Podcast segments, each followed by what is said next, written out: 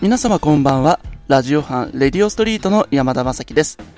はい、えー、普段このスプマガにおいては私は月曜日並びに金曜日のラジオ班担当の回で鉄道のお話をさせていただいております。まあ、個人配信でも鉄道のお話がメインなんですけれども、今回はこうして初めてですね、他の班にお邪魔させていただくことになりました。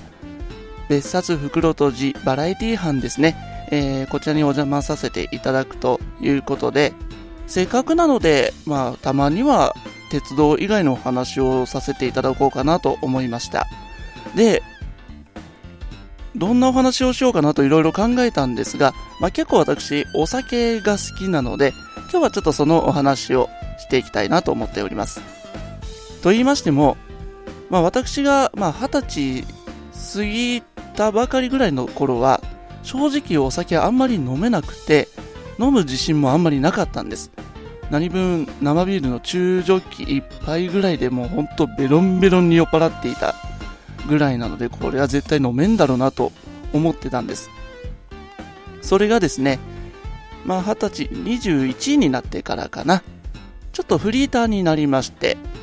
で、まあアルバイトをしていたわけなんですが、車通勤だったんです。ですが、この車通勤にもかかわらず、毎月飲み会をやっていたんですね。まあ、今だから言えますけれども、20年以上前のお話です。今考えたらとんでもないことやってたんですよね。まあ、そんな中で本当に強い先輩がいらっしゃいまして、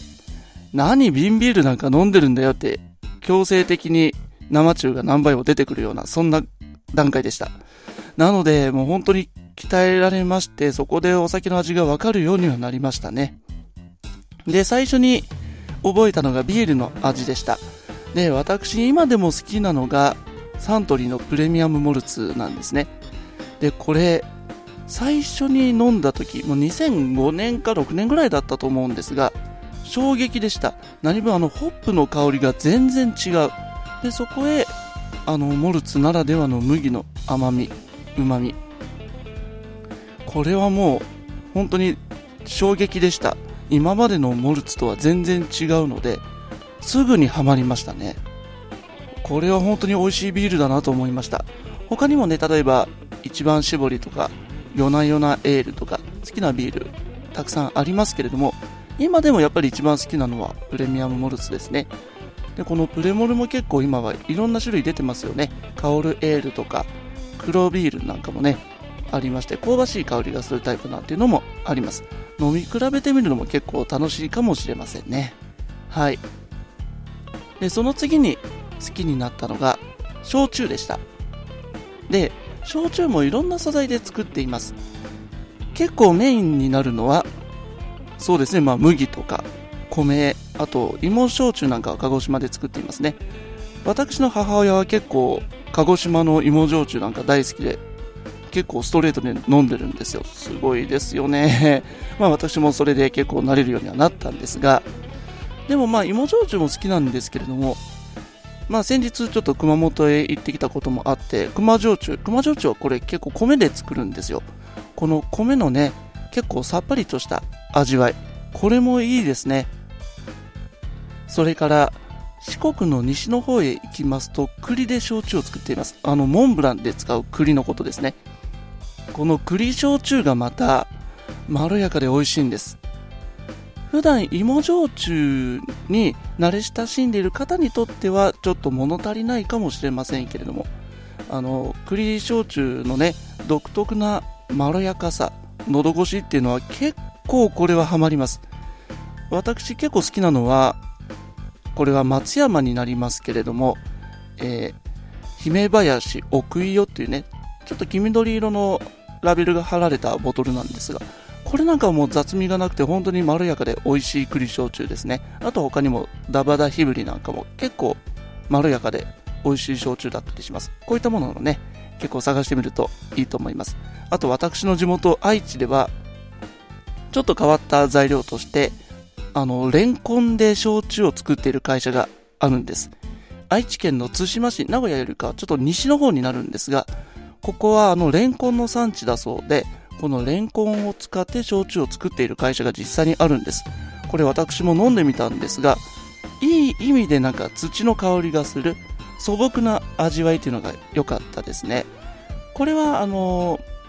栗焼酎なんかもそうなんですが、ロックでいただくと美味しかったりします。まあ、飲み方もね、いろいろありますけれども、私は焼酎に関してはロックで飲むのが好きかなというところです。はい、そして最近一番ハマっているお酒は何と言ってもウイスキーです。で、ウイスキー私が一番最初にハマったのは山崎なんですね。これあの添乗員の仕事をしていた時に山崎蒸留所がこれ大阪と京都の境目の辺りにあるんですけれどもそこであの、まあ、仕事で行ったついでに工場見学でちょっと飲ませていただいたのがきっかけでしたここで飲んだ山崎のあのあんずのようなかぐわしい甘さ。これはもうほんと衝撃でしたね。で飲み方は水割りでした。それもトワイスアップといってこう常温の天然水で1対1で割る。で氷はそこには入れません。このようにして飲むとウイスキー本来の甘さとか香りそういったものが一番分かりやすく出てくるんですね。この山崎の美味しさでまずハマってでいろんなウイスキー飲んでみるとやっぱり同じ甘さでも例えばバニラの香りがしたり蜜のような甘さとかねえいろんなタイプの甘さがあります。リンゴのような香りがするすがすがしい感じの甘さのものもありました。それから香りをとってもですね、例えば、なんか香草のような香りだったり、あと産地によっては、あのピート香という要はあの煙のような香り、燻製のような香り、そういったものが結構強く出る、そんなウイスキーなんかもあります。こういったやっぱり産地とか素材によっていろいろ味わいが変わってくるウイスキー。これは本当に奥が深いです。で最近私ちょっと気になってるのが台湾のウイスキーなんですね。台湾でもウイスキー作るようになったんですがまだちょっと飲んだことがないんですよね。これもちょっと機会があったら探してみようかなと思っています各いう私今ちょっと深夜に収録しているんですけれどもすでにあのウイスキーの晩酌の用意はできております。そして余談なんですが、先日ですね、私の家の近くのコンビニで、まあ、ミニサイズの山崎のボトルを見つけまして、思わず買っちゃいましたね。本当にわずかな量なんですが、それで1000円ちょっとだったかな、これだったらもう買っちゃえということで、もうほぼ衝動買いに近いです。この山崎のボトルがね、まだ開けられずにいます。本当は飲みたいんですけども、いつ開けようかなというふうにちょっと悩んでいる自分がいるわけですね。はい。そして最後、最近あまり飲んでないんですが、日本酒も結構好きだったりします。で、この日本酒も、そうですね、あの、吟醸酒だとか、いわゆる清酒で純米酒なんかだと、本当にあの雑味がなくて美味しいお酒ばっかりです。で、甘口だとか、結構辛口だと旨味の濃いもの、キリッとした味わいだとか、いろんなものがあるんですけれども、私が今でも覚えてるこれ美味しかったなと、美味しかったなと思えるお酒は、石川県の酒よ、水よ、人よというお酒でしたね。本当にあの、水の滑らかさがよく出ている感じ。それから、そうですね、程よい甘さ、うまさ。これが非常に飲みやすくていい感じのお酒だったんですよね。で、実は私、この配信が始まる頃には実は石川県におります。はい。石川県の金沢駅で聞き始める頃じゃないかなと思いますけれども、またこの石川県でね、ちょっと探すことができればと思っております。そして、この配信が始まる直前にはですね、私、えー、この石川県の JR7 号線を走ります観光列車花嫁のれんこれに和倉温泉から乗って金沢の駅で降りる頃ではないかなと思うんです